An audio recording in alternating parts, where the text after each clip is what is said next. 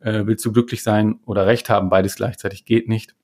Alleine, dass ich halt mich darin übe oder mein Bewusstsein, meine Aufmerksamkeit darauf richte, wie, was fühle ich oder was fühlt der andere, anstatt was denkt der und welche Strategien entwickelt er. Also Strategien gucke ich auf Bedürfnisse, verändere ich die Kommunikation und das erzeugt Verbindung. Ich komme nämlich in die Beziehungsebene, anstatt auf der Sachebene zu bleiben durch Denken und Strategien. Hallo und herzlich willkommen zum Berggesundheit Podcast, dem Podcast rund um die Themen Gesundheit und Bewusstsein. Gemeinsam mit meinen Gästen erforschen wir spannende Themen ohne Scheuklappen und mit viel Neugierde. Und jetzt viel Spaß.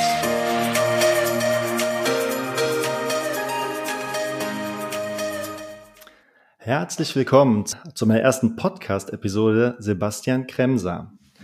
Ja, Danke, Tobi, dass du mich eingeladen hast und ähm, dass ich hier den ersten Schritt mit dir zusammen in deinem Podcast machen darf. Ja, das freut mich auch. Du hast nämlich spannende Themen auf Lager und ähm, vielleicht ähm, stellst du dich einfach mal kurz vor. Was machst du? Womit beschäftigst du dich? Ja, mein Name hast du ja schon genannt. Ich bin Sebastian, ähm, 41 Jahre alt, bin selbstständig als Personal- und Organisationsentwickler. Davor war ich zwölf Jahre als Offizier bei der Bundeswehr und was mich beschäftigt, ist ähm, kommunizieren, klären und entscheiden und aus welcher grundlegenden Haltung wir das machen, weil das für mich einen Unterschied macht. Und ähm, ich sagte, ja, ich war bei der Bundeswehr und ich war bei der Bundeswehr, weil ich ein sehr friedensbewegter Mensch bin. Das scheint ein Widerspruch zu sein. Mhm. Und nichtsdestotrotz ähm, war die Erfahrung schon wertvoll. Und ja, und das biete ich halt selbst, meine Themen biete ich halt als Selbstständiger an unter der Marke Inteams Development und da habe ich mich spezialisiert halt auf das, wie kommuniziere ich als Individuum, kläre ich und entscheide ich äh, Themen und gleichzeitig auch, wie wir das im Team und miteinander machen können. Mhm. Genau. Okay. Das in die Kürze ja, super. Genau, ich freue mich ja drauf, die Themen eben gewaltfreie Kommunikation und auch mentale Fitness mit dir zu besprechen. Das passt genau. hier wunderbar auf diesen Podcast und ähm, deswegen können wir vielleicht mal einfach starten. Was ist äh, ja GFK kürzt man es glaube ich ab, ne? Ja. Was ist gewaltfreie Kommunikation und wie bist du dazu gekommen zu dem Thema? Oh, das, ist, da kann ich ja schon fast eine Stunde drüber reden. ja, deine Frage, was ist gewaltfreie Kommunikation und wie bin ich dazu gekommen? Also, ne, gewaltfreie Kommunikation, kurz GFK, wurde entwickelt von Marshall Rosenberg als ein, also einerseits ist es ein strukturiertes Modell, das auf vier Grundprinzipien basiert, nämlich äh, beobachten, fühlen, Bedürfnisse erkennen und Bitten formulieren. Ähm, anstelle von bewerten, denken, Strategien und fordern. Das ist schon mhm. mal so die, das ist der, der, der Kern des Ganzen von der, von einem vierschrittigen Modell, Methode, wie ich in der Kommunikation reingehen kann. Und es macht trotzdem einen Unterschied, aus welcher Haltung ich das mache. Mhm. Ne, welche Intention habe ich, wenn ich diese vier Schritte spreche, in diesen vier Schritten meine Kommunikation gestalte. Und Marshall Rosenberg selber war Schüler von Carl Rogers, Human, äh, Humantheorie, humane Psychologie und klientenorientierte Gesprächstherapie. Daher kommt das und Marshall Rosenberg hat sich dann damit beschäftigt und gefragt, okay, wie können wir denn ähm, diese ganzen Konfliktdynamiken und Spannungen auch mit unserer Kommunikation gestalten. Mhm. Und so kam er dann dazu, dass er sich damit auseinandergesetzt hat in seinen Kontexten, war viel in der Welt unterwegs und für ihn war es dann wichtig, äh, Kommunikation äh, so zu fördern, dass wir in, in ein mehr Miteinander gehen und ein Bewusstsein für die Kommunikation entwickeln, wie wir miteinander sprechen, was ist unsere Intention, so ein gängige, einige Zitate, die es von ihm gibt und ein gängiges ist, äh, willst du glücklich sein oder Recht haben, beides gleichzeitig geht nicht. Mhm. Spannend, ja. Macht halt einen Unterschied, wie ich reingehe. Wenn ich mich durchsetzen will mit Recht haben, dann werde ich vielleicht nicht glücklich, aber wenn ich glücklich sein will, dann und meine Kommunikation anders gestalte, dann geht es rein. So. Und ich habe das das mal so schnell in der Kürze, wir können mhm. ja gleich nochmal tiefer einsteigen. Ja, äh, was ist gewaltfreie Kommunikation? Also es besteht für mich aus zwei Teilen. Im, es gibt einige Schlüsselunterscheidungen bezüglich Kommunikation. Die vier wesentlichen sind halt, das sind die vier Schritte. Äh, beobachten, fühlen, Bedürfnisse, bitten. Und das, das zweite ganz Wichtige, was eigentlich darunter liegt, ist die Haltung, weil die beeinflusst deine Kommunikation äh, grundlegend. Und darüber komme ich ja dann, kommen wir gleich auch über zur mentalen Fitness. Mhm. Genau. So, und wie bin ich zur gewaltfreien Kommunikation gekommen? Das ist sehr witzig eigentlich, wenn man damit nicht rechnet.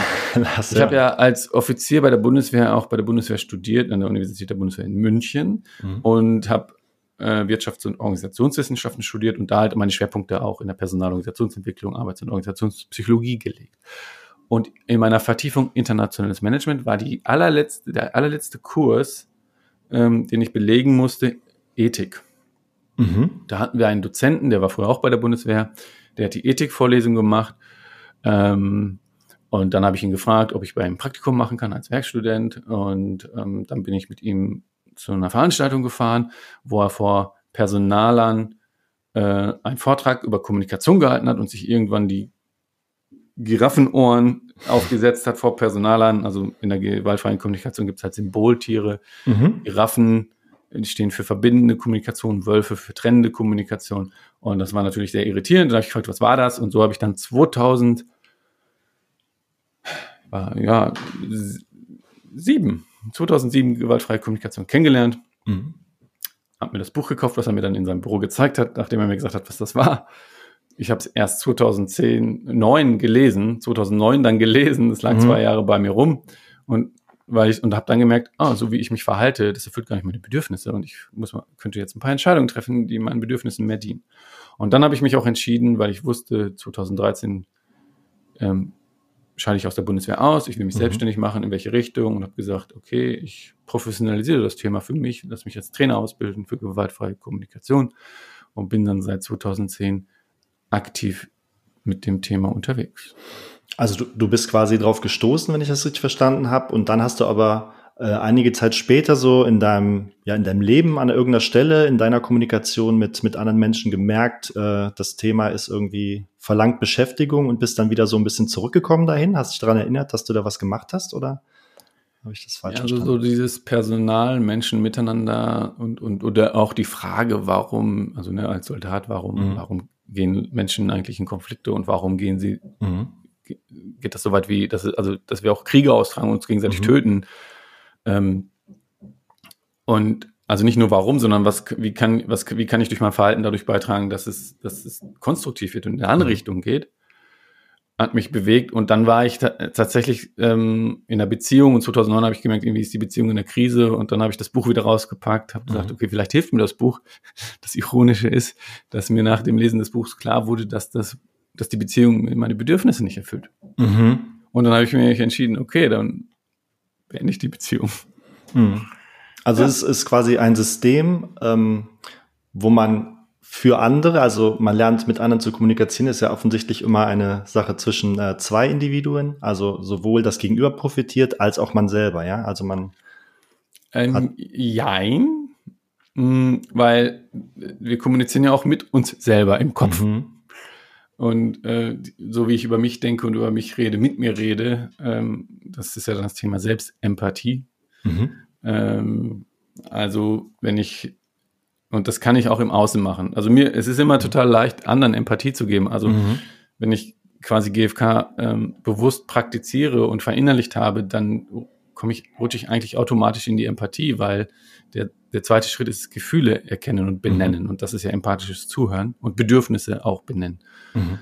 Ähm, alleine, dass ich halt mich darin übe oder mein Bewusstsein, meine Aufmerksamkeit darauf richte, wie, was fühle ich oder was fühlt der andere, anstatt was denkt der und welche Strategien entwickelt er. Also mhm. Strategien gucke ich auf Bedürfnisse, verändere ich die Kommunikation und das erzeugt Verbindung. Ich komme nämlich in die Beziehungsebene, anstatt auf der Sachebene zu bleiben durch Denken und Strategien. Mhm.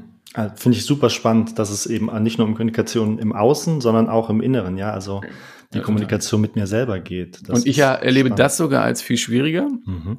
äh, weil Gefühle können ja angenehm und unangenehm sein.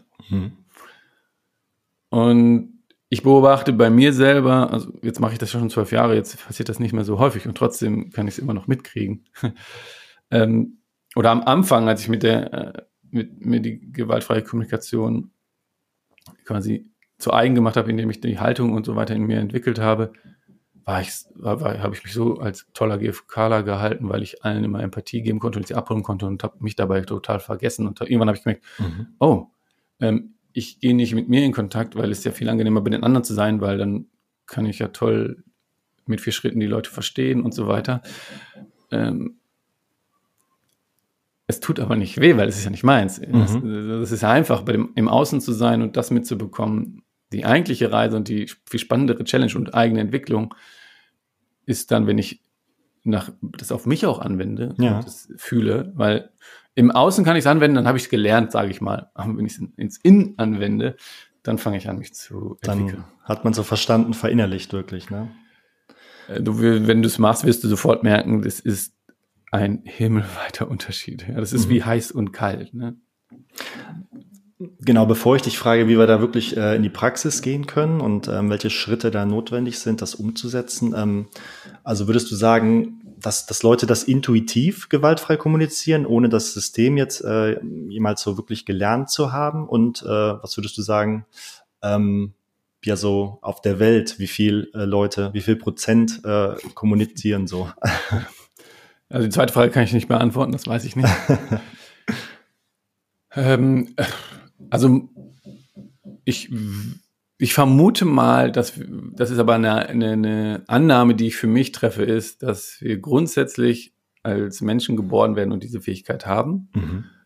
Weil ich glaube, dass Babys, die geboren werden, müssen halt empathisch über sich fühlen und, den, und, und ihr Umfeld fühlen, kommunizieren, um das zu bekommen, was sie brauchen. Also die machen es ja nicht aus dem Bewusstsein, sondern aus einem ganz einfachen, äh, nicht bewussten Ego, um an Futter zu bekommen, ja, und Wasser und also Milch. Einfach 100% bedürfnisorientiert, ne? Also, also genau. Genau, also das, das, deswegen, dass die Menschen damit auf der Welt kommen, äh, sie könnten es, glaube ich, dann auch entwickeln und dann haben wir aber, glaube ich, Strukturen geschaffen, die uns sehr auf die Sachebene bringen und mhm. leistungsorientiert, ähm, so dass wir das dann im Grunde über die Zeit, ähm, ich würde nicht sagen verlieren, sondern dass es in den Hintergrund ragt, weil wir mhm. andere, unsere Aufmerksamkeit auf andere Dinge richten und entwickeln dadurch. Und mh, mm, wenn ich jetzt keine, äh, sag ich mal, psychische Diagnose habe, die mich daran hindert, das zu aktivieren, dann glaube ich, dass das jeder, wenn er sich damit beschäftigt, auch wieder aktivieren kann. Mhm. Ja. Okay. Also nehmen wir mal jetzt ähm, also ein Praxisbeispiel, man ist sich geschäftlich mit irgendjemand äh, Vertrag eingegangen und ist sich jetzt nicht ganz uneins, wie das Ganze weitergehen soll. Man hat jetzt in, in ein paar Tagen ein Gespräch darüber und ähm, ärgert sich aber schon innerlich die ganze Zeit und hat auch überhaupt keine Lust drauf und äh, mhm. möchte aber, dass das Projekt irgendwie weitergehen kann. Was kann man da tun? Wie kann man da irgendwie vorarbeiten, um dann gewaltfrei dieses Thema anzugehen, zu lösen vielleicht? Ich möchte jetzt einen Vorschlag machen. Mhm. Mach mal. Also meine Frage wäre, ob dein Beispiel, was du jetzt reingebracht hast, äh, so ein konstruiertes Beispiel ist oder ob das etwas Echtes ist, was du selber erlebt hast. Weil sonst würde ich dir ein echtes Beispiel von mir anbieten. Ja, äh, kannst du gerne machen. Also das ist so beides. Also ich habe sowas natürlich schon mal erlebt und mhm. aber auch so ein bisschen exemplarisch. Aber ähm, bitte dein eigenes Beispiel gerne.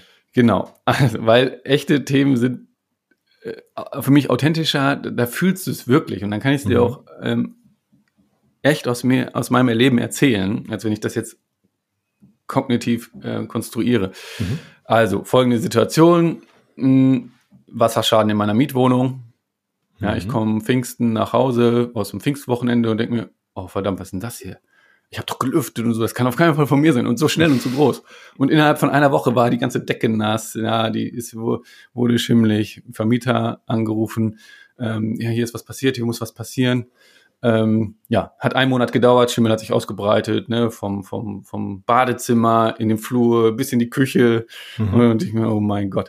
Ähm, und dann wirst du natürlich äh, irgendwann unruhig und denkst dir, verdammt, hier muss was passieren. Gleichzeitig war, musste die Vermieterin die Hausverwaltung organisieren, ähm, dann äh, musste die Hausverwaltung Sanitäts Sanitärfachmann äh, besorgen, das bei der aktuellen Lage ja schwierig ist mit Handwerkern. Mhm mit den Vermietern von oben reden, weil anscheinend kam es von oben äh, oder den Eigentümer von oben reden.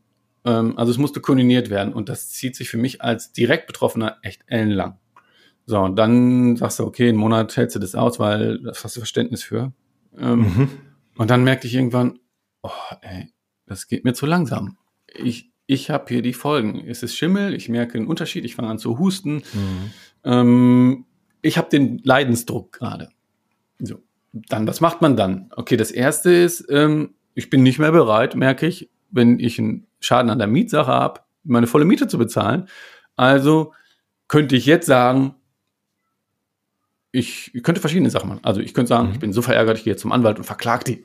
Das wäre natürlich das wär die, super extreme Version, ja, genau. Ich könnte aber auch sagen, ähm, ich miet, kürze einfach die äh, Miete, ohne mit denen zu reden.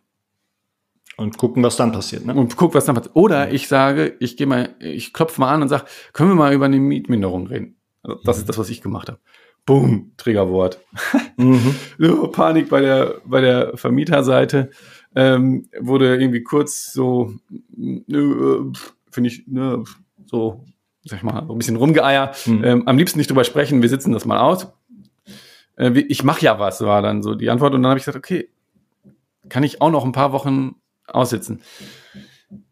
Dann habe ich aber gesagt, okay, ich frage mal in meinem Umkreis, wer den Mietrechtsanwälte kennt und fragt die mal, was man in so einer Situation machen kann.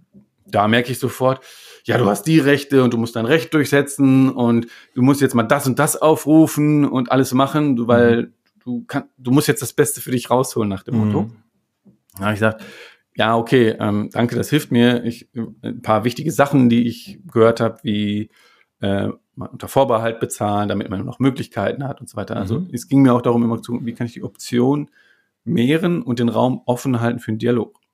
Also das ist den, den rechtlichen Raum hast du mal abgesteckt. Wie sieht das aus? Das muss ich da beachten. Ne? Genau. Mhm. Und das ist das Haltungsding. Also mit welcher Haltung gehe ich jetzt erstmal in die Kommunikation rein? Mhm.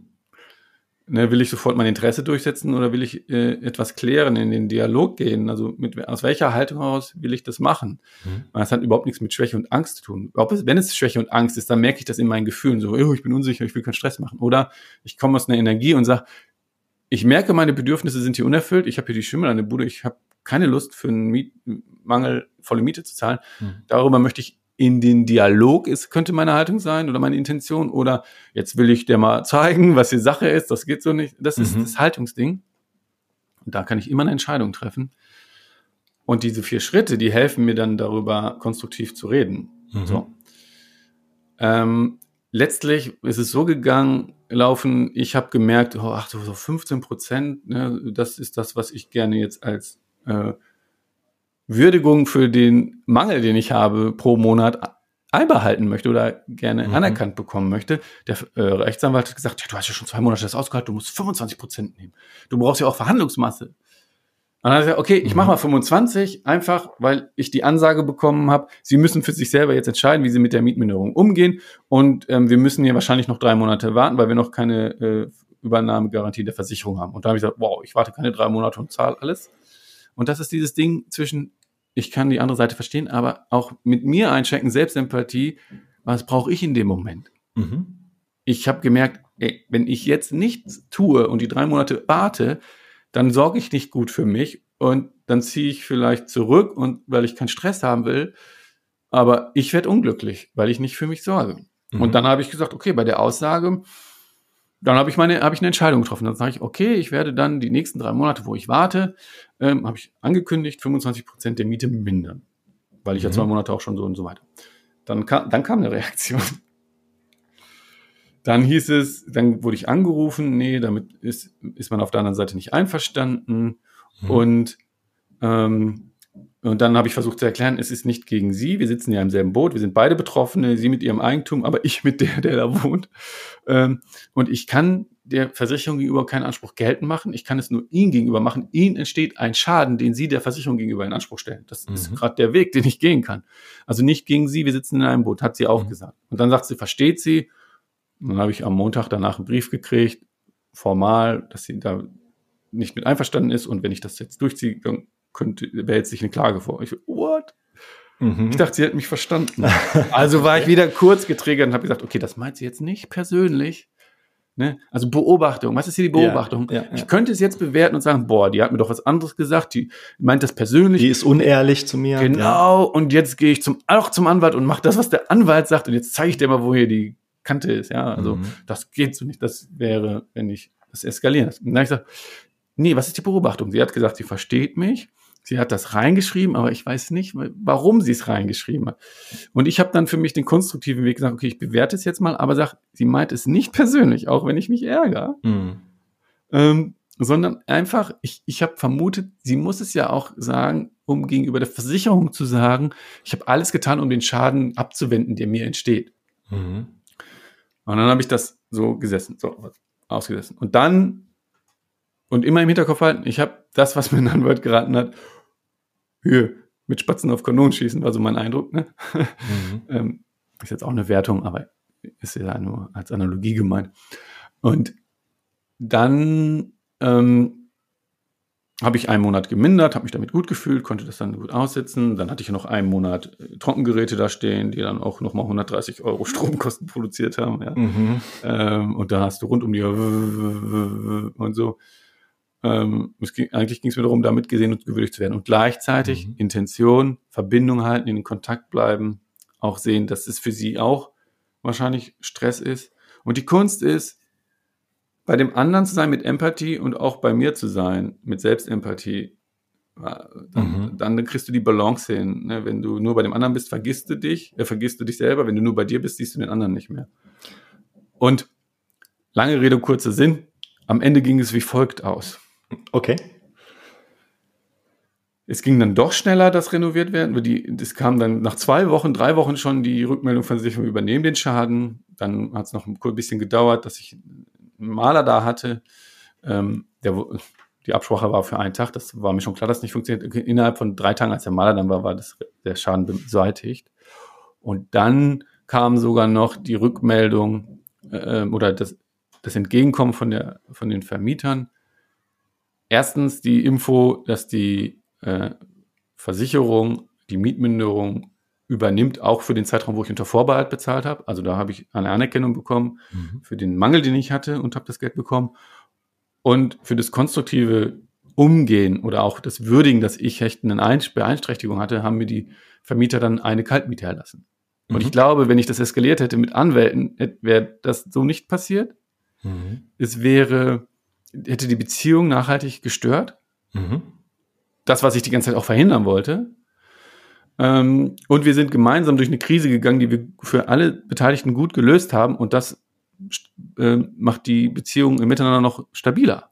Mhm. Okay. Ähm, ja, ich kann ja mal zusammenfassen, was ich jetzt so mitgenommen habe. Also Gefühlt ist es so, wenn so ein Problem auftritt, wie du es jetzt hattest, dass die Leute entweder komplett eskalieren ne, und den, den Fehler 100 Prozent woanders suchen mhm. ähm, und da versuchen, ihr, äh, ihr Recht äh, 100 Prozent durchzusetzen, ohne jetzt dem anderen viel Gehör zu geben. Ne? Und wie ist da die, die Interessenlage, die Motivationslage, was bewegt den anderen? Oder eben das maximal auszuhalten, nie was einzufordern und das zu ertragen. Also quasi zu 100 Prozent auf die eigenen Bedürfnisse zu verzichten. Mhm. Und das ja vielleicht auch nicht immer in so einer gesunden Weise. Mhm. Und das, was ich jetzt bei dir gehört habe, man hört einerseits auf die eigenen Bedürfnisse. Also was, was will ich, was stört mich gerade, warum habe ich jetzt gerade dieses Gefühl? Und dem ja Geltung zu verschaffen, aber auch eben dem Gegenüber gleichzeitig. Was, mhm. was ist seine Motivationslage, was bewegt ihn? Mhm. Und das immer versuchen, möglichst ja nicht für ihn zu denken, aber mitzudenken und nicht immer den auf ein Motiv festzulegen. Ne? Also der hat oder die hat jetzt gestern mit mir gesprochen, die hat mir das so gesagt und jetzt schreibt es irgendwie anders. Mhm. Und da wäre so die, die Kurzschlussreaktion, ähm, wäre dazu sagen, ey, das ist unehrlich, das ist nicht aufrichtig, genau. das ist, was will die mir jetzt damit? Aber du hast da irgendwie einen Weg gefunden, zu sagen, ja gut, ähm, das Gespräch gestern war gut, jetzt steht es hier ein bisschen anders, aber das muss ja nicht unbedingt jetzt gegen mich sein, sondern das kann ja auch sein, dass sie das rechtlich machen muss, wegen der Versicherung oder so, ja. dass du da einfach mehrere Optionen eben offen lässt, warum das so sein kann und, mhm. und sie da jetzt nicht festnagelst. Ne? Genau. Mhm. Ähm, ein Ding, das mir noch kommt, also wenn, wenn guck mal, wenn, wenn, wenn jemand dich anruft und dann empört ist und dann sagt, ah, das geht für mich nicht und dies und jenes, dann denken wir sehr schnell, was für ein Idiot, was macht er mich so an? Mhm. Ja? Dann überlege ich mir, warum verhält er sich denn in dem Moment? Ich meine, wenn die Person in ihrer Mitte und sicher ist, dann bräuchte sie nicht so mit mir sprechen. Das mhm. ist wie mit einem Hund, der bellt. Ja, wann bellt der Hund? Wenn er sich in der, wenn er aufgeregt ist, Angst hat oder sich in der, wenn er beißt, dann, wenn er in der Ecke getrieben ist, so. Mhm. Ne? Ähm, und da mache ich mir einfach klar, äh, da ist auch jetzt eine Unsicherheit, weil wir vermutlich im Alltag wenig dieses mitbekommen, wenn ich mich mit dem, was mir wichtig ist, zeige, dass ich damit auch konstruktiv gehört werde. Ne? Und das andere ist, ähm, meistens gehen wir in den Dialog mit Strategien. Mhm. Also ähm, ich bin dafür, wir machen das jetzt so und so. Und das Warum, also das Bedürfnis dahinter, kommunizieren wir nicht. Und das ist das, was ich durch gewaltfreie Kommunikation für mich gelernt habe und mir kultiviert habe, dass ich bei dem, was gesprochen wird, dahinter gucke und sage, was ist das Bedürfnis hinter dem Angebot? Mhm. Was, was möchte die Person mit, damit erfüllen? Und dann kann ich einchecken, ähm, geht das in Resonanz mit meinen Bedürfnissen und ist die Strategie für mich stimmig? Mhm. Und wenn nicht, dann sage ich Nein. Und das ist in der gewaltfreien Kommunikation das doppelte Ja, nämlich Ja zu deinem Bedürfnis und zu meinem Bedürfnis. Und wir müssen die Strategie besprechen, weil deine Strategie erfüllt dein Bedürfnis, aber meins gerade nicht. Mhm. Ja, spannend auf jeden Fall. Ähm, ich bin äh, über gewaltfreie Kommunikation auch gestolpert, wie wahrscheinlich viele, ähm, als es so um Kindererziehungsfragen ging. Mhm da ist das ja auch ein Thema, was ähm, viel diskutiert wird. Und ich fand es auch total schlüssig direkt und habe gesagt, ja, klar, das ist die, die Art, wie man nicht nur mit Kindern, wahrscheinlich mit allen auch irgendwo kommunizieren sollte. Ähm, fand es aber tatsächlich im Alltag und in Stresssituationen nicht einfach ähm, immer umzusetzen. Also wenn ich das direkt davor jetzt gelesen hatte, und man hat dann so eine Situation, das ist noch präsent, dann, dann kann man versuchen, das anzuwenden und eben mhm. ja viel offener, ne, nicht eben mit Verboten und ähm, unreflektiert, sondern eben ganz offen aufzutreten, seinem Kind gegenüber auch Optionen äh, zuzulassen und ähm, eben zu verstehen, warum äh, ist das Kind jetzt so, ne? Warum ärgert es seine Geschwister oder haut es seinem Bruder oder ähm, eben da äh, versuchen der Sache auf den Grund zu gehen, ohne jetzt auch selber zu werten direkt und sagen, nee, das geht so nicht. Ähm, ähm, ja, was sind da Möglichkeiten, äh, das mehr in den Alltag zu kriegen, wenn man die mhm. Theorie denn kennt? Jetzt, jetzt kommen wir an die Schnittmenge mit mentaler Fitness aus meiner Sicht. Mhm. Ich weiß nicht, ob du das im Hinterkopf hattest. Ja, habe ich. genau. Also das eine ist, wenn du jetzt nur ähm, gewaltfreie Kommunikation ähm, übst, trainierst, ja, ähm, in Praxisgruppen gehst, so, dann kannst du halt das, die vier Schritte üben, ähm, Haltung entwickeln. Es gibt, es gibt viele, 20 Schlüsselunterscheidungen, die dir helfen, gewaltfreie Kommunikation mehr und mehr zu integrieren und Perspektiven, Blickwinkel, Ansatzpunkte, um das zu machen. Mhm.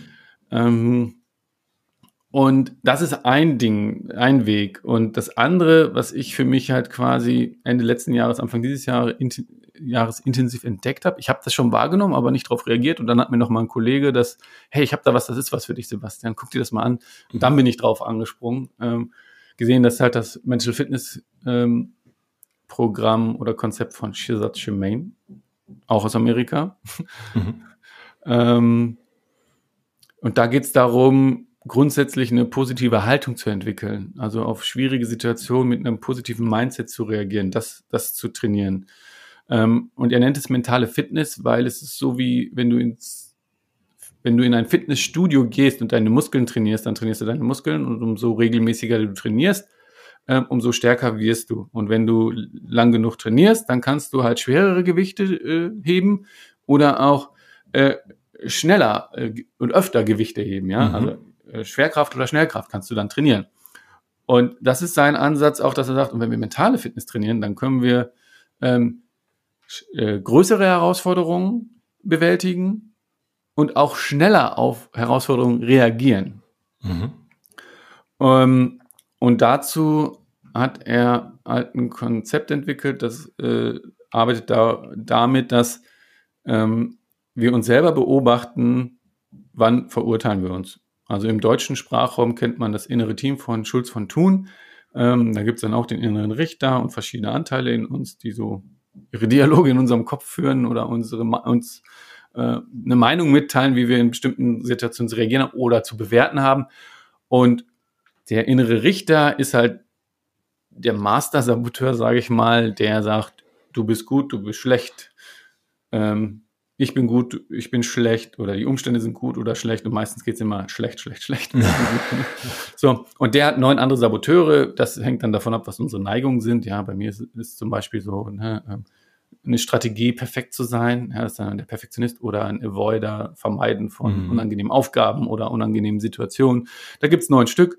Ähm, und das hat der Shizad Shemaine in ein Konzept gebracht und in ein sechswöchiges ähm, Coaching-Programm, wo man da Bewusstsein für schafft und, und lernt, wie man das unterbricht.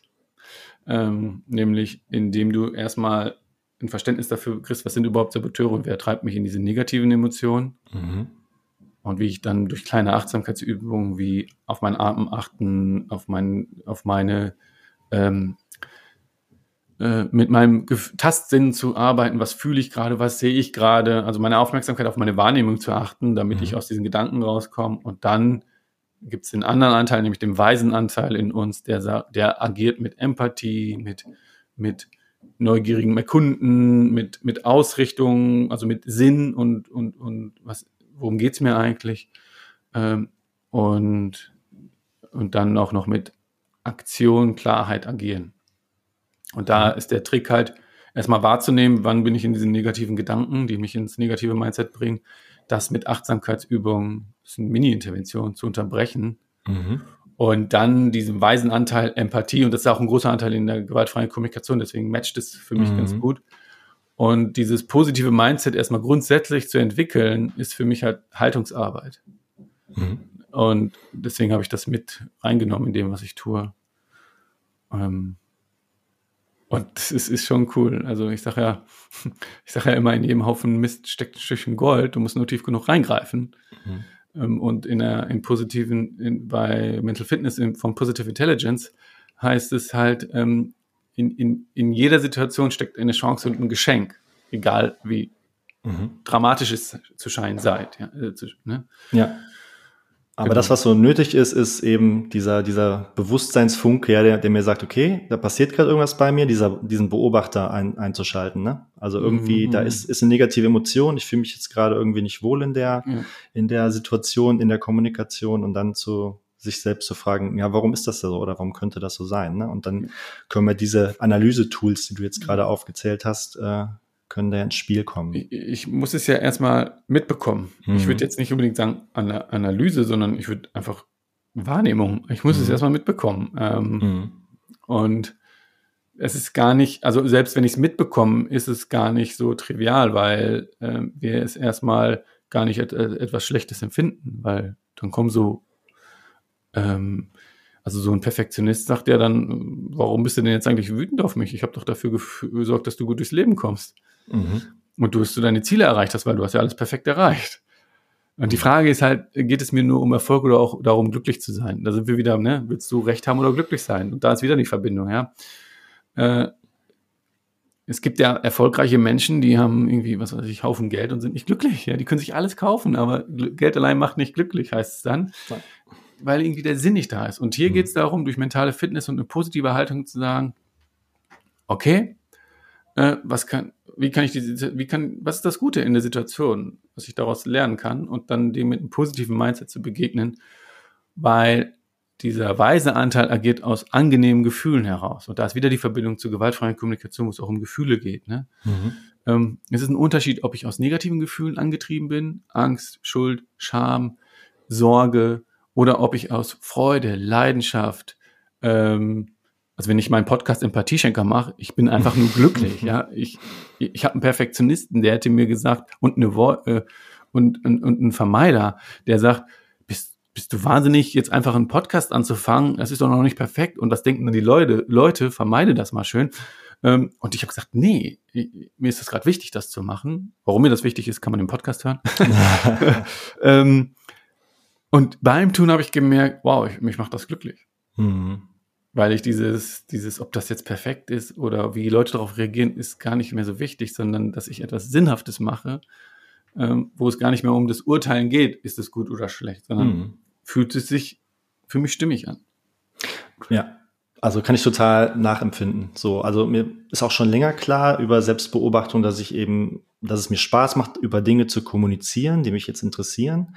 Äh, eben dieses Bewusstseinsthema, das Gesundheitsthema ja. und das eben aber auch in die Welt zu bringen irgendwo. Also, ja. ne, dass da Leute vielleicht auch einen, einen Benefit, einen Mehrwert von haben. Mhm. Und klar, da kann man natürlich sagen, okay, man muss das erstmal alles akribisch vorbereiten und äh, dann, aber irgendwann ist dann immer dieses bisschen ähm, perfekt zu viel und oft mhm. ähm, scheitern Projekte dadurch eben, ne, weil es ja. nie perfekt ist. Genau. Und da habe ich irgendwo auch auf einem Podcast eben gehört, hast du ein Konzept, ist es einigermaßen, aber noch nicht perfekt, dann mhm. atme tief durch, zähl bis drei und mach's so, genau. ne? Fang's an. Ja. Und in der mentalen Fitness ist das der weise Anteil, der seine Kraft des Erkundens nutzt. Versteht? Mhm. Also ist ja, ne, ist ja Empathie, Erkunden, äh, Innovation, Ausrichtung und Action.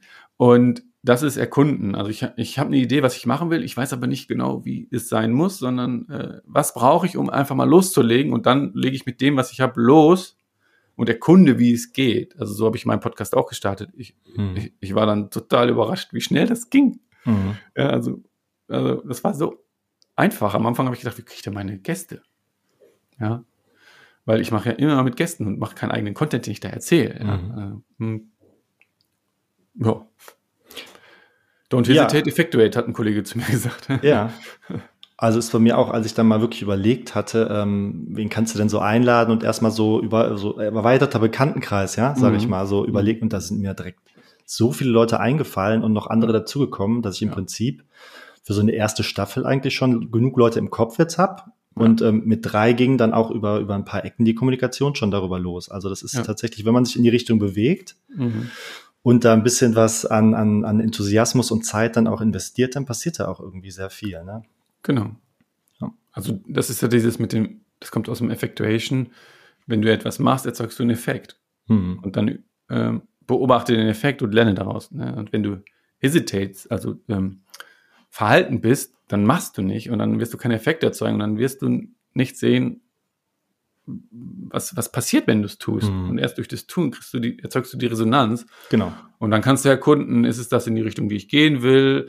Und das macht halt in der mentalen Fitness der weise Anteil, ne? der sagt, dann kommen wir erkunden mal. Oder, ah, wir müssen eine Innovation entwickeln. Ne? Das funktioniert nicht, wie können wir es weiterentwickeln, dass es funktioniert? Während der Richter mit seinen Saboteuren sagen, was für ein Mist, ey, du, ey, du kannst es immer noch nicht, ey, das ist nicht perfekt, du kannst damit noch nicht an die Öffentlichkeit gehen. Was denken denn die Leute von dir? Boah, willst du dich wirklich dann die Kritik auseinandersetzen? Boah, und wenn die so und so reagieren, ja, hm. das wäre das ganze, diese ganze Urteilende, negatives Mindset. Ähm, äh, da ist dann, ne, und damit dann umzugehen, in die mentale Fitness trainieren, mhm. da reinzugehen und sagen, okay, ich höre das, ich unterbreche das, weil es hilft mir nicht. Ne? Es hilft hm. mir nicht, sondern es erzeugt die Angst, den Stress, dieses, oh, ich kann nichts, so nach dem Motto, ne? Ähm, und wenn ich dann mental fit bin, kann ich in den Sage gehen, indem ich es unterbreche durch Achtsamkeit. Dann gehe ich in den Sage, das ist der weise Anteil, mhm und sage, okay, welche Power brauche ich jetzt? Empathie. Empathie würde bedeuten, was brauche ich, um ins Tun zu kommen zum Beispiel? Mhm. Oder was brauchen andere? Ähm, was, was möchte ich ausprobieren? Ne? Erkunden, ausprobieren und dann wie das entwickle ich neugierige Erkunden, genau. was du genannt genau. hast. Genau. Und dann gehe ich in die Entwicklung ähm, und dann, dann merke ich irgendwann, ah, in die Richtung geht, dann gebe ich mir eine Ausrichtung, wo ich hin will, zack. Und wenn die da ist, dann ist schon nicht mehr weit so, und welche Action muss ich jetzt tun? Mhm. Und das ja, fängt damit an, so wie du mich gefragt hast, mit, so habe ich auch angefangen, mit welcher Software kann ich denn einen Podcast aufnehmen? Mhm. Ja, absolut, genau. Einfach ein bisschen drüber geredet und dann genau. ja, über Resonanz. Ja, aber über Resonanz kommen dann auch die Leute, ne, gefühlt. Du bist dann in bestimmten Kreisen, dich interessieren ja. bestimmte Sachen und dann irgendwie kommen dann die richtigen Leute auch für die, die Sachen, die du machen willst. Ne? Genau. Und das, was du eben erzählt hast, also das kann ich auch gut nachempfinden. So vor zehn Jahren hätte ich gedacht, das ist vielleicht auch was, was Spaß machen könnte, aber mhm. was sollen denn die anderen denken? Oder ähm, boah, das kommt bestimmt nicht gut an oder bist du kein Typ für oder so. Ja. Und mit sowas, genau wie du sagst, sabotiert man sich natürlich oder seine, mhm. seine so wahren Wünsche, ne? Ja. Weil das so ein bisschen abgedroschen klingt, aber so die, die Herzens-, die Seelenwünsche, ne? die, die wir uns dann selber irgendwie nicht gönnen, so. Und, und, und da hilft mir zum Beispiel also das positive Mindset, aber auch die gewaltfreie Kommunikation im Sinne der Selbstempathie heraus, so, also, und nochmal anders, solange ich mit meiner Empathie bei anderen bin, finde ich heraus, was ihnen wichtig ist, was sie brauchen. Mhm. Aber wenn ich, wenn ich mit der Selbstempathie anfange, dann finde ich heraus, was brauche ich, was ist mir wichtig. Und dann fängt für mich eigentlich in meiner eigenen Entwicklung die spannende Reise an, dass ich das entdecken kann ähm, und dann kann ich in diese Schritte reingehen, die du gerade angesprochen hast. Ne? Mhm. Ähm, also ich merke das immer für mich so, wenn ich weiß, was mir wichtig ist, wofür ich stehe, dann kann ich mich damit auch gut hinstellen und sagen, ich fange da jetzt mal mit an. äh, weil ich gut in Verbindung mit mir bin und dann haut mich das nicht so um, wenn mhm. irgendwas kommt. Ja, ähm, ich würde gerne nochmal mit dir auf das Thema so Praxis und Kommunikation kommen. Ja. Weil ähm, so Dinge, die ich versuche umzusetzen, wenn ich mit anderen rede, und dann geht es ja auch manchmal um etwas kontroversere Themen vielleicht oder unterschiedliche Meinungen. Und ähm, dass ich also die Meinung des anderen mit irgendeiner, ähm, mit irgendeiner Bemerkung wertschätze, dass ich sie mhm. sehe, ne? Also und, und dann zu sagen, ich sehe das aber so und so, nicht die Dinge sind mhm. so und so, ne? Weil ich finde das immer ganz schwierig, wenn es quasi ich suggeriere mit meiner Sprache, dass es keine Realität jetzt außer meiner gibt. So, ne? Mhm. Da ist nichts anderes gültig, sondern dass ich eben sage, ah, okay, spannend. Kann man so sehen wie du. Ähm, ich sehe es aus den folgenden Gründen anders, ne? dass man eben so kleine Disclaimer in der Sprache eben setzt, die zeigen, ähm, ich sehe dich auch, auch wenn ich es in dem Moment ähm, vielleicht anders bewerte. Mhm. Ähm, hast du da auch irgendwie ein paar Tricks oder sowas, ähm, wie man so die Alltagssprache? Ich muss noch einmal nachfragen, um richtig zu verstehen. Hm, also du hast gesagt, ich nach dem Motto, ich sehe dich mit deinem Punkt, gleichzeitig mhm. sehe ich so. Und jetzt habe ich noch nicht ganz verstanden, wie du, worauf du hinaus willst, im Sinne von, ähm, dass ich wirklich authentisch dem anderen zeige, dass ich ihn verstanden habe und sehe, mhm. oder dass du jetzt die Bedenken hattest, dass man das so einbaut, aber im Grunde doch seine Position nur vertreten will. Wie meintest du das? Nee, es ist ja klar, dass man auch, ähm, es gibt ja Dinge im Leben, wo man seine Position schon vertreten muss, ne? Aber wie kann man das auf so eine, ja, ich sag mal, gewaltfreie, gesunde Weise tun, die eben den mhm. anderen nicht, nicht mundtot macht oder argumentativ irgendwie versucht, äh, in eine Ecke okay. zu stellen, sondern ja. die die andere Seite eben ja. wahrnimmt ja. und sieht, ne? Also, ja, genau. Also konstruktiv und verbindend, mhm. würde ich jetzt sagen. Also das erste immer was ich mir als Frage stelle, was ist meine Intention, wenn ich in den Dialog gehe? Also mhm. äh, geht es mir nur darum, dass ich meine Position da durchgesetzt kriege oder meine Sichtweise oder bin ich offen mh, mm, und, und sage, ähm, ich lege meins daneben dazu. Also ich wische nicht das andere vom Tisch, sondern lege meins daneben. Und da ist, glaube ich, die Kunst, äh, ich höre dir zu und höre dich und verstehe deinen Punkt Gleichzeitig heißt es nicht, dass ich damit einverstanden bin. Das ist oft, was gerne vermischt wird. Das sind mhm. die ko kommunikativen Missverständnisse nach Lorenz. Ähm, mein Eindruck ist, dass manchen Menschen es schwerfällt zuzuhören, weil sie Sorge haben, wenn sie etwas verstehen, dass das dann gleichgesetzt wird mit einverstanden zu sein. Mhm. Also da brauchst du die innere Klarheit, glaube ich, wieder, dass ich sage, ich höre, ich mache einfach deutlich, ich höre zu, um dich zu verstehen, deine Sichtweise, dein Standpunkt. Und wenn ich da mitgehen kann, dann kann ich das sogar äh, teilweise übernehmen, integrieren, mitgehen. Es kann aber auch sein, dass ich sage, nee, sehe ich anders. Und dann ähm, lege ich meins daneben. Ich kann sogar noch so weit gehen und sagen, möchtest du meine Sichtweise darauf sehen? Mhm. Also, dass ich frage, ob der andere überhaupt daran interessiert ist. Und dann lege ich das daneben. Und dann ist der nächste Schritt eigentlich für mich zu sagen, okay, ähm, also auch zu fragen, hast du, was hast du verstanden, was mir wichtig ist? Und wenn wir dann merken, wir haben da unterschiedliche Dinge, dann sind mhm. wir wieder ne, bei den Bedürfnissen. Und dann kannst du die Frage, wenn du die Strategie verlässt und dann auf die Bedürfnisse guckst, mhm. dann kannst du halt wieder die Frage stellen, wie wollen wir jetzt mit den unterschiedlichen Bedürfnissen umgehen? Mhm. Und dann sind wir wieder auch bei mentaler Fitness mit dem Innovation. Wir kommen mit einer Idee, eine Strategie, wie wir unsere Bedürfnisse erfüllen können. Erst im Dialog miteinander könnten wir dann eine gemeinsame Strategie entwickeln. Sie ist zielführend, wenn wir aber in dem Moment die Strategie fallen lassen und unsere Bedürfnisse gegenseitig sehen und anerkennen. Die sind nämlich universell unabhängig, erstmal, mhm. wie wir sie erfüllen. Also Beispiel Nahrung, ja. Äh, wenn wir in Deutschland, äh, also ich mache jetzt mal einen Test. Mhm. Wenn du an Grundnahrungsversorgung in Deutschland denkst, welches Lebensmittel fällt dir da ein? Äh, ja, Getreide, so Weizen. Mhm. Sowas. Okay, das geht. Weizen passt in mein. Man könnte auch Kartoffel sagen. ja, ne? das zweite oder dritte gewesen. Genau. So, und wenn du jetzt, wenn du jetzt an China denkst, welches, was fällt dir da als erstes ein? Ja, auch wahrscheinlich Reis, aber auch, mhm. auch Kartoffeln und Weizen. Ne? Ja, genau. Ja, aber ich sag mal so, ich nehme jetzt mal ein bisschen Klischee. Klischeehaft, ja. Deutschland, Kartoffeln, China, mhm. Reis und wenn du nach Kenia gehst, dann hast du Mais. Mhm. Weil also in China, in Asien hast du fast überall Reis dabei. Mhm.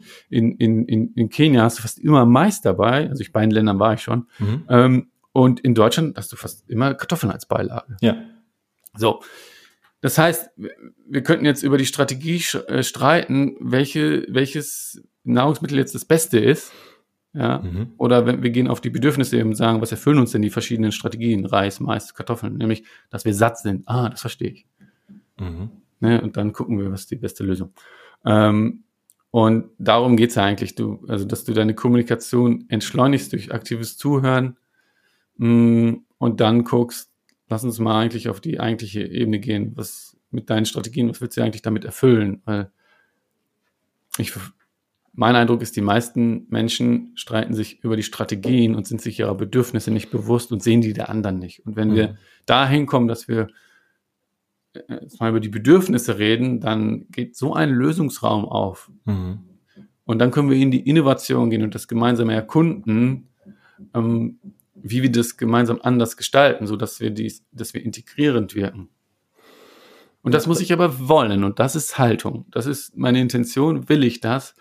Und ähm, wenn ich es nicht will, dann zahle ich halt da, habe ich Konsequenzen, mit denen muss ich dann mhm. leben, dann brauche ich mich nicht beschweren. Also für mich klingt das jetzt nach einer, nach einer ziemlich guten Strategie, um wirklich zu, ja, ich sag mal Kompromissen, wenn, wenn zwei unterschiedliche mhm. ähm, Bedürfnislagen da vorherrschen, mhm. aber zu Kompromissen, mit dem ihnen beide dann ja gut, gut leben können am Ende, ne? Und nicht so irgendwie so aus der Not geboren, irgendwie, ja, ich habe da jetzt zugestimmt, aber eigentlich äh, bin ich da überhaupt nicht an Bord. Und was mir da gerade eingefallen ist, so als totales Gegenbeispiel eigentlich, ähm, sind ja ähm, Polit-Talkshows, ne? Ja. Wo es, ähm, also ich fände das ja so, also ich gucke das auch nicht mehr, aber ähm, ich fände es total erfrischend, äh, wenn, wenn da mal sowas passieren würde, dass, dass ein Politiker seine Linie, seinen ursprünglichen Talking Point verlässt und sich mhm. darauf einlässt, was ein anderer sagt, weil er es in dem Moment wirklich sieht ja. und auch irgendwie ja sinnig findet und sich das vorstellen kann. Aber das dazu kommt es nicht in diesen Shows. Ja. Ne? ja, das ist tatsächlich das, was ich mir auch wünschen würde. Mhm. Ich wollte ja aber noch in einer Kleinigkeit kurz widersprechen. Ähm, mhm. Für mich ist es kein Kompromiss. Kompromiss mhm. ist das, wo wir uns in, in Argumentationen streiten. Also wenn die Politik, wenn du darüber ja. redest gerade, die versuchen dann immer einen Kompromiss. Und das ist der kleinste gemeinsame Nenner. Das heißt, keiner kommt zu 100 Prozent. Mhm. Wenn wir die Strategien verlassen im Sinne der gewaltfreien Kommunikation und auf Bedürfnisebene uns unterhalten, was ist eigentlich, worum es dir geht, was dir wichtig ist, und mhm. dann gemeinsam Strategien entwickeln, wo wir uns gegenseitig im Blick haben mit unseren Bedürfnissen, dann kommst, kannst du auf 100 Prozent, also auf 100, 100. Also mhm. dann wird ein, dann musst du den Kuchen nicht mehr teilen, sondern wir essen den gleichen Kuchen und haben das Gefühl, wir haben 100 Prozent. Ja. Ähm, das entsteht daraus. Das ist das ja. Potenzial. Ja, da ist Kompromiss tatsächlich das, das falsche Wort wahrscheinlich, aber eben eine, eine Lösung, wo jetzt genau. keiner ähm, zu 1000 Prozent sein, seine Anfangsintention bekommt, aber eben dann am Ende eine Lösung dasteht, wo beide sagen können, nee, das ist cool. Das äh, genau. umfasst beide, beide Aspekte irgendwie. Ne? Beide Deswegen lassen wir die, genau, wir lassen beide im Grunde unsere Strategien fallen, mhm. weil das eine Idee ist, wie wir unsere Bedürfnisse erfüllen können und gehen in einen Raum, wo wir eine neue gemeinsame Strategie entwickeln, die das integriert. Und mhm. gleichzeitig muss man ehrlicherweise sagen, es gibt auch Momente, wo sich Bedürfnisse in einer bestimmten Situation nicht integrieren lassen. Mhm. So, Wie würde man ist, da vorgehen? Und das ist das, wo ich sage, und da entsteht dann auch Klärung, die Erkenntnis und die Einsicht, es passt nicht aus, zusammen. Dann, wenn wir nicht, wenn es jetzt keine Zwangslage gibt, dann ähm, kann ich sagen, dann müssen wir auch nichts zusammenfinden. Mhm. Dann machst du dein Ding, ich mein Ding. Und dann kommen wir, und dann kommen wir in einen Bereich, wo, der, wo Haltung entscheidend ist und Vertrauen. Sagen, okay, hier können wir nicht beide Bedürfnisse integrieren. Mhm. Und dass man dann sagt, okay, welches, welchem Bedürfnis geben wir jetzt Vorrang? Und dann kann man nochmal gucken, geht es hier um individuelle Bedürfnisse, um Gruppenbedürfnisse, um Organisationsbedürfnisse. Dann kann man nämlich sagen, oder gesellschaftliche Bedürfnisse, und dann kannst du vom Großen ins Kleine gehen. Das Große ist dann vorrangig zu betrachten als das Kleine. Ähm, und dann sagst du, okay, dann geben wir jetzt zum Beispiel deinem Bedürfnis Vorrang in dem Vertrauen, dass bei nächstmöglicher Gelegenheit ähm, wir schauen, wie wir mein Bedürfnis nachnähren können. Mhm. Okay. Ja, ähm, was mich interessiert, das ist jetzt so in der, wir haben ja viele Beispiele jetzt aus der persönlichen ähm, One-to-One-Kommunikation irgendwie mhm. genommen. Und ähm, wie sieht das im Bereich, weil ich weiß, du beschäftigst dich auch viel mit Unternehmenskommunikation. Wie sieht das für Unternehmen aus und vielleicht danach noch, wie sieht das so gesamtgesellschaftlich aus? Also wie profitieren Unternehmen mhm. ähm, davon, wenn sie Aspekte der mentalen Fitness und gewaltfreien mhm. Kommunikation integrieren? Und wie stellst du dir am Ende vielleicht als Vision so eine Gesellschaft vor, die das verinnerlicht hat, die so mhm. kommuniziert? Oh. Können wir eine eigene Folge draus machen. ähm, also ich würde erstmal nicht von, ich würde glaube ich den Begriff Unternehmenskommunikation jetzt nochmal ähm, ähm, schärfen und trennen, weil ich würde das, was ich jetzt sage, nicht unter, unter Unternehmenskommunikation äh, setzen, weil ich glaube, das wäre so mehr so der Bereich PR und wie kommuniziert Geschäftsführung an Mitarbeiter und so, ne? Mhm. Sondern ich würde es als ähm, Unternehmenskultur und im speziellen Kommunikationskultur im Unternehmen mir anschauen. Und die Frage ist für mich, ähm, wie wollen wir miteinander sprechen, miteinander zusammenarbeiten, wie wollen wir uns fühlen, fühlen wir uns gut auf der Arbeit Mhm. Ähm, es gibt ja sogar äh, mittlerweile Gesetze, die sagen, ähm, Unternehmen müssen eine Risikobewertung der äh, zum Thema äh, psychische Gesundheit machen. Mhm. Und dann kommen sie ja alle mit Mental, Mental Health. Ja. Ähm, ich finde den Begriff mentale Fitness viel charmanter, weil Mental Health suggeriert ja, wir müssen gesund bleiben und so müssen vermitteln, dass wir krank werden oder mhm. wir sind krank und müssen wieder gesund werden ist für mich wieder aus diesem Problem gedacht und ja. mentale Fitness ist für mich ins Potenzial, weil wenn ich fit bin, dann kann ich einen Marathon laufen. Hm. Äh, dann, ja. dann, dann, dann muss ich nicht gesund werden, sondern ich gehe aus einem gesunden Zustand in die Fitness. Und wenn ich von mentaler Fitness rede im Unternehmenskontext, dann, dann sage ich immer, ich sage immer, ey Leute, ich habe keinen Bock, Bock auf eure Probleme, ich habe Bock auf euer Potenzial, ihr nicht auch. Und dann gehe ich von einem Zustand, wo ich sage, ey, es ist eigentlich vielleicht alles okay, und jetzt gucken wir mal, welches Potenzial haben wir denn, wenn wir äh, unsere mentale Fitness trainieren. Also wenn wir gucken, in ein positives Mindset zu kommen, wenn wir gucken, hier läuft was schief, ähm, wie können wir, was können wir daraus lernen? Welche Innovationen entwickeln wir? Also wir gehen in so ein proaktives, konstruktives Miteinander. Und da hilft dann ähm, eine Kompetenz, eine Fähigkeit mit gewaltfreier Kommunikation als ähm, sag ich mal, Struktur zu kommunizieren, wenn ich die vier Schritte nehme. Ja. Und gleichzeitig im Tun dessen entwickle ich ja mehr und mehr die Haltung, wie ich mir begegnen will. Mhm. Und Entwicklung, das deswegen, ich, ich, ich, sag, ich bin ja sehr kritisch. Ich, ich sage manchmal, dass Personalentwicklungsabteilungen keine Entwicklung machen, sondern nur lernen. Und okay. Lernen ist, ich lerne äh, eine Methode. Da kann ich sagen, ich lerne die vier Schritte der GfK. Äh, und Entwicklung ist für mich, dass ich meine Haltung, wie ich in Kommunikation gehe, also von ich setze mich durch in ich möchte dich verstehen oder wir gucken mal, welches Potenzial haben wir da. Also die Wahrnehmung meiner, meiner Realität, meines Umfelds und wie ich damit umgehe, verändere. Mhm. Ähm, und wenn ich halt mich entwickle von etwas, ich sehe immer nur das Düstere, in, ich entwickle die Fähigkeit, schwierige Situationen äh, positiv aufzunehmen und, zu, in, äh, und die Chancen darin zu sehen, dann passiert was ganz anderes. Mhm.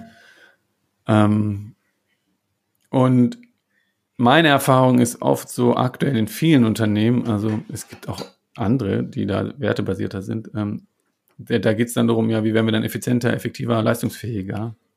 Und dann habe ich auch eine Haltung. Und da glaube ich, also da würde ich immer sagen, das ist nicht das Ziel, aber es entsteht nebenbei. Ja. Sondern, ja. Weil wenn die Leute ähm, sich glücklich fühlen und wohlfühlen ähm, und auch aus dem Bewusstsein handeln können und wissen, wie sie es gestalten können, dann und auch das erlaubt und gewollt ist, ja. Mhm. Also wenn du deine Bedürfnisse ausdrückst oder dann würd, also oder daran in dieser Struktur äh, agierst, dann würdest du auch sagen, ja, nein sagen, weil die Strategie passt gerade nicht zu meinen Bedürfnissen, so nach dem Motto. Ähm, ich würde gerne nochmal darüber reden, wie. Und da musst du wieder auch auf, auf die Haltung achten. Ne? Äh, wenn du es jetzt aus einer Haltung machst, wie ich, ich nutze das dann, um etwas zu blockieren, dann bin ich ja nicht wirklich in der Haltung, die gemeint ist, sondern mhm. ähm, wenn ich es aus einer Haltung mache, um einfach es ganzheitlicher zu betrachten und vielleicht runder zu machen, ist eine andere Nummer. Ja, ich bin auch kein absoluter Freund jetzt immer dieser höher, schneller, weiter genau. ähm, Logik, ne, die Unternehmen ja oft haben. Aber wie, wie, wie unglaublich viel Energie eben in, in Konflikten und verhärteten Strukturen irgendwie gebunden ist, ne, die auch in, in kreative Prozesse und Neuentwicklungen fließen könnte. Ne? Und das aufzulösen ist wahrscheinlich für ein Unternehmen äh, totaler Selbstläufer. Ne? Ich, ich glaube, noch ein Punkt dazu, die, zu deiner Frage. Die entscheidende Frage ist, die sich jeder selber stellen kann, ist, äh, wie fühle ich mich auf, in meiner Arbeit? Mhm. Also ähm, habe ich erstmal grundsätzlich einen, einen positiven Mode, Modus, ja, mhm. oder bin ich eher negativ unterwegs im Sinne von angenehm, unangenehm? Und was treibt mich eigentlich auf der Arbeit an? Ist es Passion, Leidenschaft, Neugier, Freude, Empathie oder ist es die Angst, Schuld, Scham, Druck, Dinge erfüllen? Mhm. Und dann kann sich jeder eigentlich die Frage stellen, äh, wenn ich aus diesem ähm, Schuld, Scham, Angst und so weiter agiere, ist es das, wo ich drin bleiben will?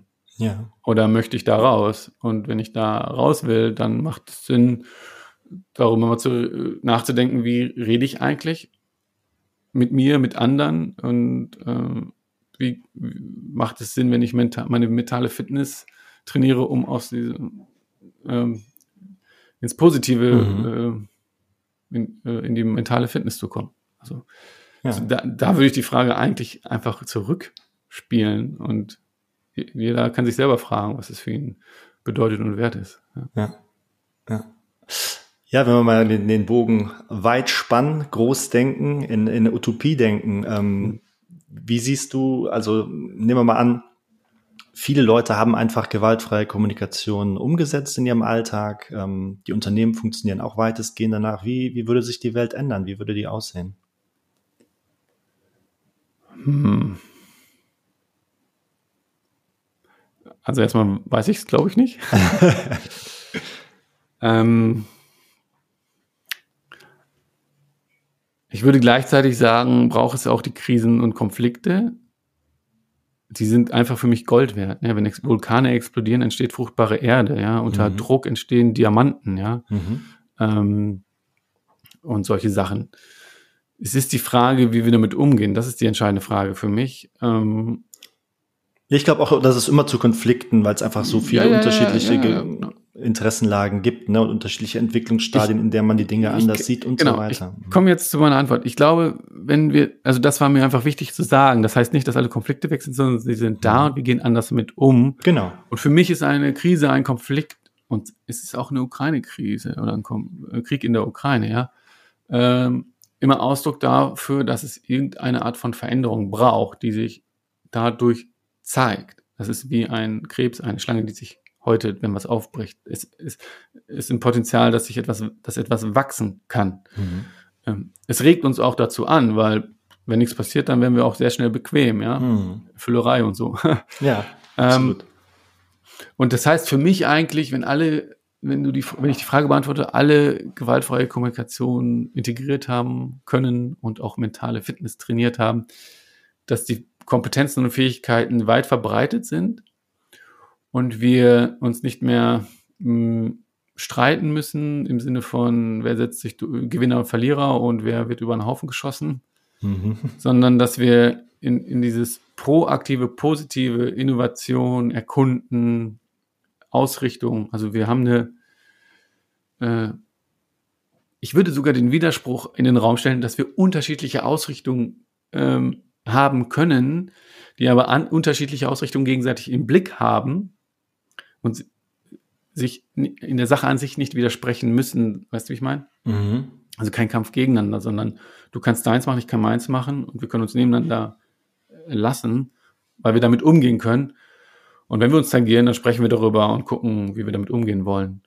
Mhm. Und dass wir dadurch halt, ich sage immer, boah, wenn die Menschen ähm, konstruktiv miteinander umgehen, ähm, also was mir noch viel besser gefällt als gewaltfrei ist urteilsfrei, ja. Mhm. Ähm, das wäre so meins, gefällt mir eigentlich besser. Urteilsfrei miteinander umgehen, ähm, dann machen wir uns die Räume auf und gemeinsam in unser Potenzial zu gehen. Und jetzt nehme ich mal ein Beispiel aus der Raumfahrt. Ich glaube, wenn wir unser Potenzial miteinander nutzen würden, anstatt in Konkurrenz, äh, wer als erstes auf dem Mars ist, mhm. äh, nutzen würden, dann wären wir da vielleicht schon. Mhm. Ja.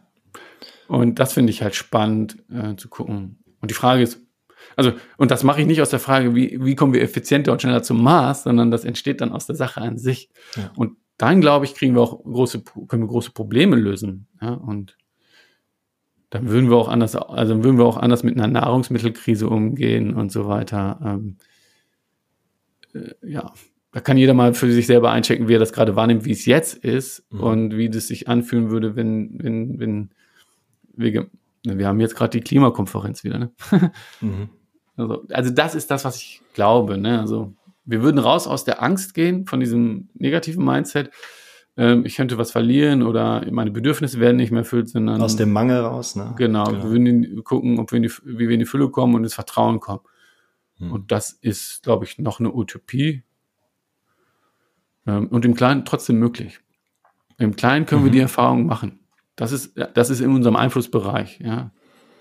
Ja, was ich so, welches Bild sich bei mir irgendwie anschließt, du kannst mir sagen, ob das so Sinn macht für dich auch, ist eben, dass man so aus dieser Angst rauskommt, ich muss jetzt irgendwie da bleiben und da arbeiten, obwohl ich mich da irgendwie gar nicht wohlfühle, gesehen fühle, sondern ich, ähm, ich, kann, ich kann das äußern, was mich begeistert und auch dahin gehen irgendwie, also so eine soziale Mobilität, so eine berufliche auch, dass ich wirklich da auch arbeiten kann, wo ich äh, ja gewollt bin, wo ich hinpasse mit meinen Fähigkeiten auch und dadurch sehe ich irgendwie so einen wahnsinnigen Produktivitätsschub irgendwie. Mhm. Ja, ich sage immer, ähm, ich habe mir die Frage gestellt während Corona, mh, hm, was sind denn meine Fähigkeiten und Talente? Mhm. Man hat ja Zeit genug zum Nachdenken gehabt. und dann habe ich so gesagt, was läuft denn hier gerade während Corona für mich schief? Also was, wo entstehen Dinge, die mal, mir nicht gefallen, im Sinne von, also wenn wir uns gegenseitig anbölken auf der Straße, ähm, dann ist das nicht mein Bedürfnis nach Miteinander, was da erfüllt ist. Und ich hätte gerne Veränderung. Mhm. Aber das heißt nicht, dass ich sage, das ist schlecht, dass ihr euch anbölkt. Das ist nur nicht das, was ich mir wünsche.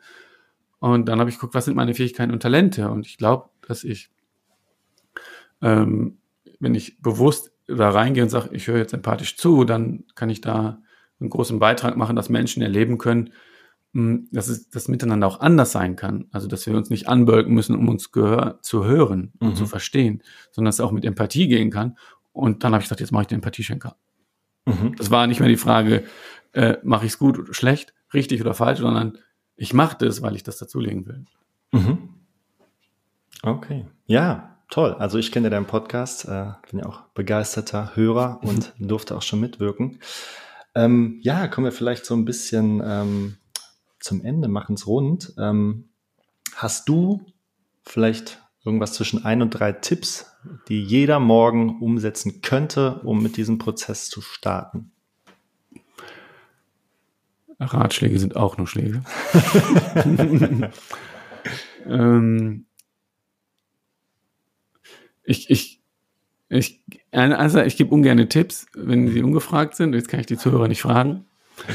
Äh, zweitens würde ich, glaube ich, eher, ich versuche immer selber vorzuleben, dann sagen, was für mich funktioniert, was ich mache. Mhm. Und ähm, drittens würde ich wahrscheinlich sagen, ich, ich würde irgendwie Fragen in den Raum stellen, über die jeder für sich mal nachdenken kann. Und da würde ich sagen, würde ich einfach einladen und sagen, okay, ähm, hm, ich würde einladen, guck mal, wie sehr gelingt es dir, dich selber wahrzunehmen mit deinen Gefühlen und dem, was du brauchst. Mhm. Und dann ist mir Verantwortung ein sehr großer Wert und dann lade ich immer gerne ein. Und was kannst du tun mit deinen Talenten und Fähigkeiten, die du in dir siehst, um in der Gesellschaft zum Beispiel beizutragen und gleichzeitig offen zu bleiben, dass davon mehr ins Leben tritt.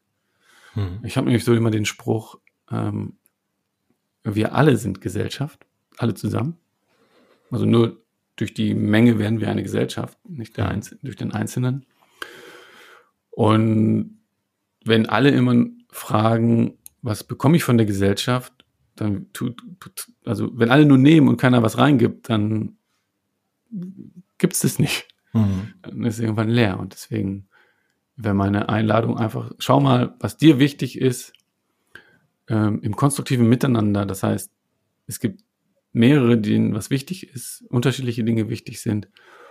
Und wie kannst du mit dem beitragen, was du kannst, um das ins Leben zu rufen, was dir wichtig ist und gleichzeitig zu schauen, was ist anderen wichtig und das nebeneinander legen und vielleicht gemeinsam etwas Innovatives zu erschaffen. Mhm.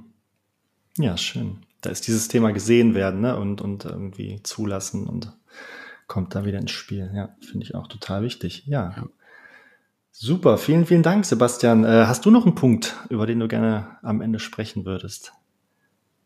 Hm. Na, eigentlich ist es für mich rund. Ja, ne? das ist ein gutes Zeichen. ähm, ja, erzähl noch mal kurz, wo, wo können die Leute dich erreichen im, im Netz, in den Social Media? Also am liebsten lade ich euch dazu ein, euch den Podcast Empathieschenker anzuhören. Den findet ihr in allen gängigen, auf allen gängigen Plattformen. Und ich freue mich immer über Feedback, wenn ihr mir dann E-Mail an podcast.empathieschenker.de schickt, wie, wie euch der Podcast gefällt. Und wenn ihr vielleicht selber mit etwas gehört werden wollt, dann könnt ihr als Gast in den Podcast kommen und dann höre ich euch empathisch zu. Und ähm, ansonsten googelt ihr einfach meinen Namen, Sebastian Kremser, und dann findet ihr mich wahrscheinlich bei LinkedIn. Super. Sebastian, vielen, vielen Dank für das tolle Gespräch. Und ich hoffe, wir sehen uns zu einem späteren Zeitpunkt, hören uns mal wieder auf diesem Podcast, denn du hast ja noch andere Themen parat. Und ich wünsche dir noch einen wunderbaren Tag. Danke, Vielen Dank. Danke. Danke. Hallo, ich hoffe, diese Episode hat dir genauso viel Freude gemacht wie mir. Und ich würde mich super freuen, wenn du meinen Podcast abonnierst oder mir eine tolle Bewertung dalässt oder am besten beides. Bis zum nächsten Mal.